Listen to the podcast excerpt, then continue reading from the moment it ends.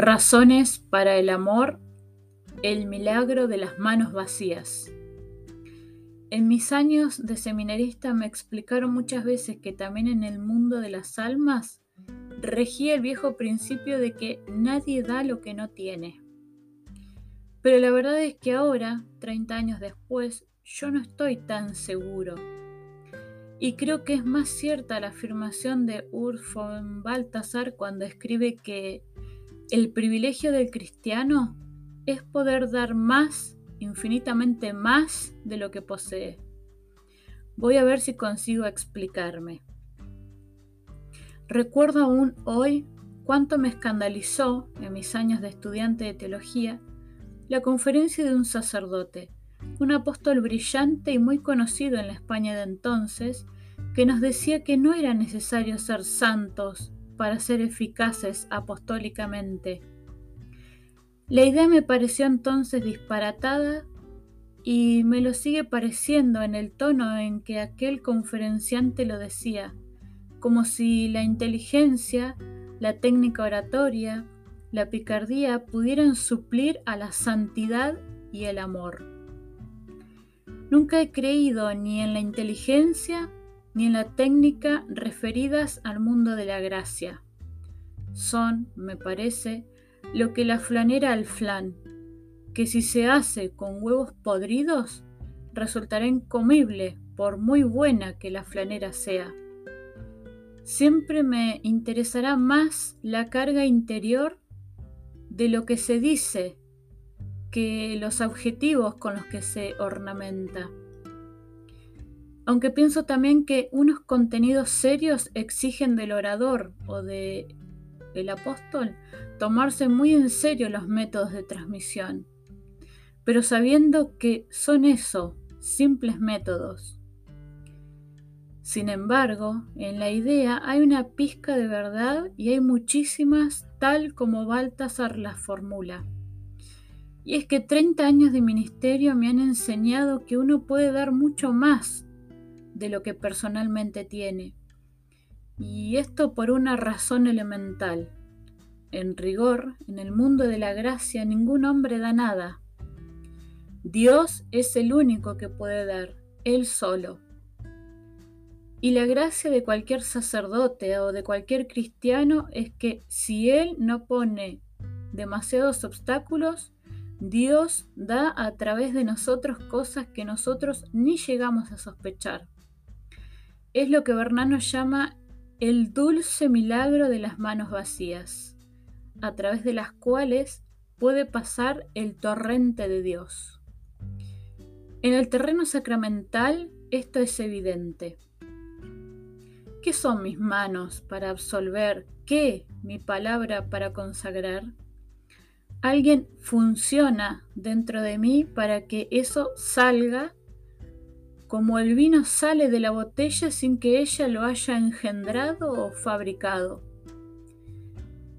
Pero ocurre también en otros terrenos más misteriosos. ¿Qué cristiano no ha sembrado esperanzas en días en que la creía perdida?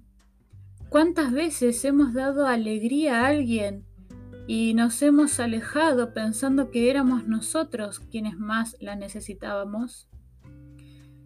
A veces te ocurren cosas misteriosas.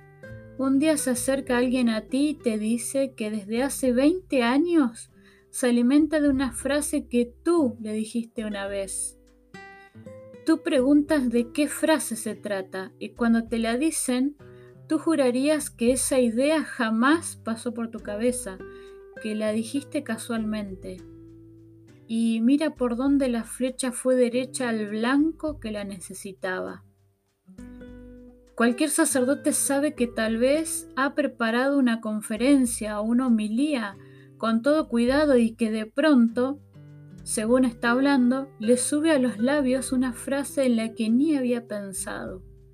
Y luego resulta que es precisamente la que alguien de los oyentes estaba necesitando. A mí me ha ocurrido lo de venir un desconocido a darme las gracias por un artículo mío que ayudó a resolver en su casa una seria crisis. y yo ni acordarme siquiera de haber escrito tal artículo o sobre ese tema. ¿Tengo un ángel custodio que escribe y firma con mi nombre artículos que yo no he elaborado? ¿O es que yo escribía de otra cosa, pero aquella familia que necesitaba una respuesta la encontró donde el autor no había ni pensado? Vaya usted a saberlo. No sé si todo esto que estoy contando será una herejía, pero al menos a mí me sirve. Porque si tengo que esperar a ser santo para empezar a hablar a la gente de Dios, aún me estaría calladito. Y si solo puedo escribir de la alegría cuando todo me va bien, me pasaría media vida ayunando letras.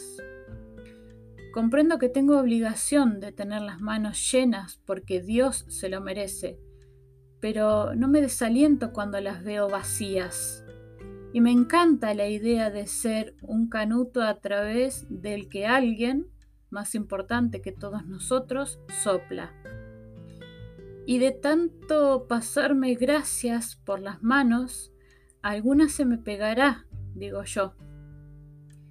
Nuestro problema está entonces en ser buenos transmisores, volvernos transparentes, para que pueda verse detrás de nosotros al Dios escondido que llevamos dentro. Y luego repartir sin tacañerías lo poquito que tenemos, esa pizca de fe, esa esquirla de esperanza, esos gramos de alegría, sabiendo que no faltará quien venga a multiplicarlo como el pan del milagro seguros de que la pequeña llama de una cerilla pueda ser un gran fuego, no porque la cerilla sea importante, sino porque la llama es infinita. Razones para el amor, el milagro de las manos vacías.